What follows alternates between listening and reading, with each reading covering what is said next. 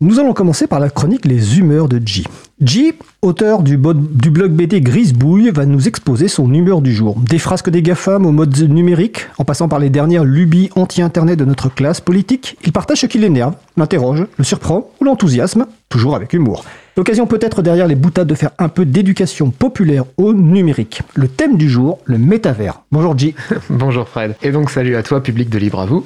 Alors, si je t'avais causé de métavers ou metaverse dans sa version anglaise il y a de cela tout juste deux ou trois ans, tu n'aurais sans doute pas eu la moindre idée de ce dont je te parlais. Pas parce que le mot n'existait pas encore, hein, il est documenté sur le Wiktionnaire depuis plus de dix ans, mais il était encore peu utilisé jusqu'à très récemment. Et c'est sans doute principalement à Facebook que l'on doit ce soudain intérêt pour le métavers, une impression confirmée si l'on regarde les statistiques de Google sur la popularité du mot-clé. Cette popularité est très faible jusqu'en octobre 2021 où elle explose littéralement. Octobre 2021, c'est le moment où l'entreprise qui gère Facebook prend le nom de Meta et annonce son intention de se concentrer sur le développement d'un métavers. Bon là tu te dis peut-être, oula, G qui commence sa chronique en nous parlant de Facebook et de Google, qu'est-ce qui se passe? Il s'est fait racheter par les GAFAM, ce pourri? Bon, alors déjà, reste poli s'il te plaît. Et non, je ne me suis évidemment pas converti aux GAFAM pendant la nuit, et si je te parle de métavers, ça n'est certainement pas pour en faire la promo. Alors, remettons les points sur les i. Pour commencer, c'est quoi le métavers? Eh bien, le dictionnaire dont je parlais plus tôt nous dit que c'est un univers virtuel. Point. Ouais, bon, c'est un, petit peu léger comme définition. Des univers virtuels, il y en a des tonnes. Euh, n'importe quel jeu se déroule, euh, n'importe quel jeu vidéo hein, se déroule dans un univers virtuel, sans que ce soit un métavers pour autant.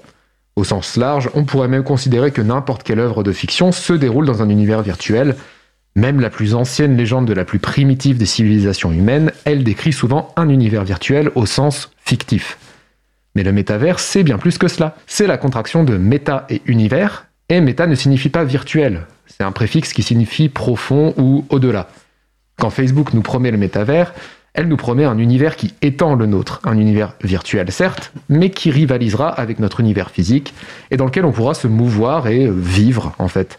Avec la technologie des casques de réalité virtuelle, on pourrait fréquenter des amis à des kilomètres de là comme si les distances n'existaient plus dans une réalité plus vraie que nature, que l'on pourrait modeler comme on le voudrait, libérer des contraintes du monde bassement physique. Ah, ça, ça vous fait pas rêver ça? Eh ben c'est marrant, moi non plus. Et pas juste parce que les quelques exemples de métavers qu'on a vus jusqu'à maintenant nous ont plutôt fait pleurer de rire. Oui, parce que si c'était pour nous pondre des remakes complètement pétés de Second Life euh, avec des graphismes qui feraient honte à la PlayStation 2, c'était vraiment pas la peine de se la raconter avec des expressions nébuleuses comme métavers. Hein. Non, mais surtout, parce que les casques de réalité virtuelle, quand c'est appliqué aux jeux vidéo, ça peut être rigolo. J'en ai moi-même déjà testé et ouais, c'était chouette. Mais un casque de réalité virtuelle pour accéder à des mondes factices auxquels confier nos vies, eh ben ça n'évoque pas un imaginaire très positif en général. je m'explique. On aime souvent dire que la réalité dépasse la fiction et que la technologie d'aujourd'hui rappelle parfois la science-fiction d'hier. Par exemple, on s'émerveillait toujours de voir les personnages de SF communiquer par visiophone quand nous étions bloqués sur nos bêtes téléphones audio. Et la visio a fini par être développée et a plutôt été adoptée avec enthousiasme.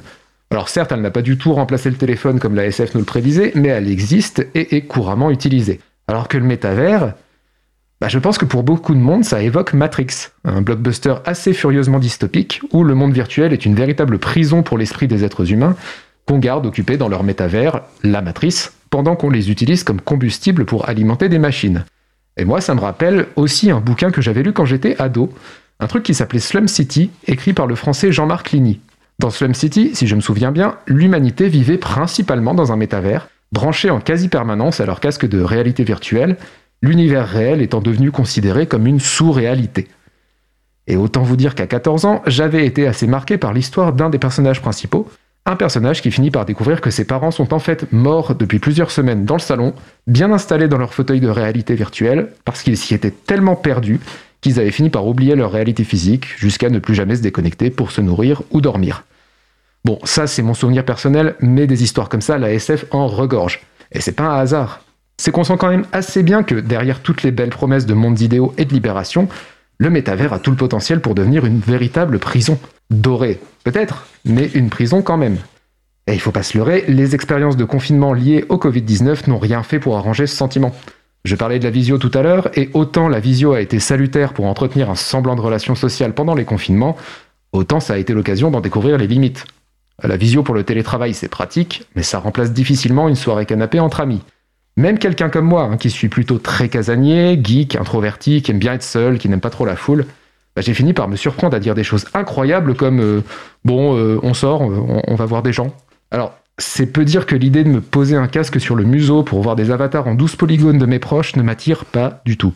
Surtout dans un monde qui sera, à n'en pas douter, blindé de publicité et entièrement conçu pour exploiter toujours plus nos comportements, nos données personnelles, etc. Ah bah oui, hein. quel intérêt aurait Facebook à balancer des milliards dans un projet de métavers sinon pour ça? Ah, Autant te dire qu'aller aux toilettes pendant la pub au milieu du film, je doute que ce soit possible dans le métavers. Hein. Dans le métavers, tu seras dans la pub. Je te laisse imaginer le niveau de liberté que t'autorisera un univers entièrement façonné et contrôlé par Facebook. Fort heureusement, il semblerait que je ne sois pas le seul à faire un rejet assez viscéral à l'idée de métavers. Sans même parler des bad buzz sur la qualité risible des graphismes présentés ou les prix encore assez rédhibitoires des casques de réalité virtuelle, c'est peu dire que les projets de métavers n'attirent pas les foules. Ainsi, Horizon Worlds, le fameux métavers de Facebook, ne compte qu'environ 200 000 visites par mois. Alors certes, c'est beaucoup, mais ça reste ridicule par rapport aux 3,5 milliards de visites des autres applications du groupe, Facebook et Instagram en tête. L'action de l'entreprise Meta a d'ailleurs perdu les trois quarts de sa valeur depuis le lancement de ce métavers. C'est d'ailleurs un des points qui me rend quand même parfois optimiste sur l'emprise des GAFAM sur nos sociétés. Des fois, les GAFAM se plantent.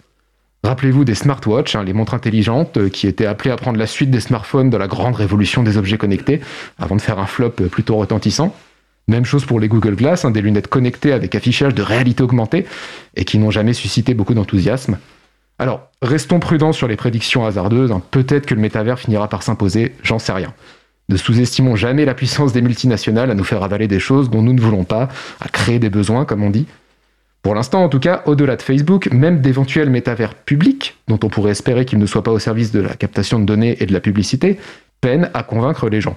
Ainsi, la Commission européenne a balancé quand même 387 000 euros dans un métavers gratuit accessible à tout le monde et qui a rassemblé pour sa soirée d'ouverture un nombre record de 5 personnes.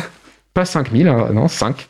Bref, pour le moment, le métavers n'a pas l'air d'intéresser grand monde à part les quelques techno-BA qui continuent à penser qu'il faudrait s'échapper vers d'autres mondes, euh, sur Mars pour Elon Musk hein, ou dans la réalité virtuelle pour Zuckerberg, au moment où de plus en plus de gens s'inquiètent du fait qu'il serait sans doute préférable de ne pas totalement flinguer le nôtre de monde est-ce qu'un métavers adopté massivement serait compatible avec les objectifs de limitation du réchauffement climatique?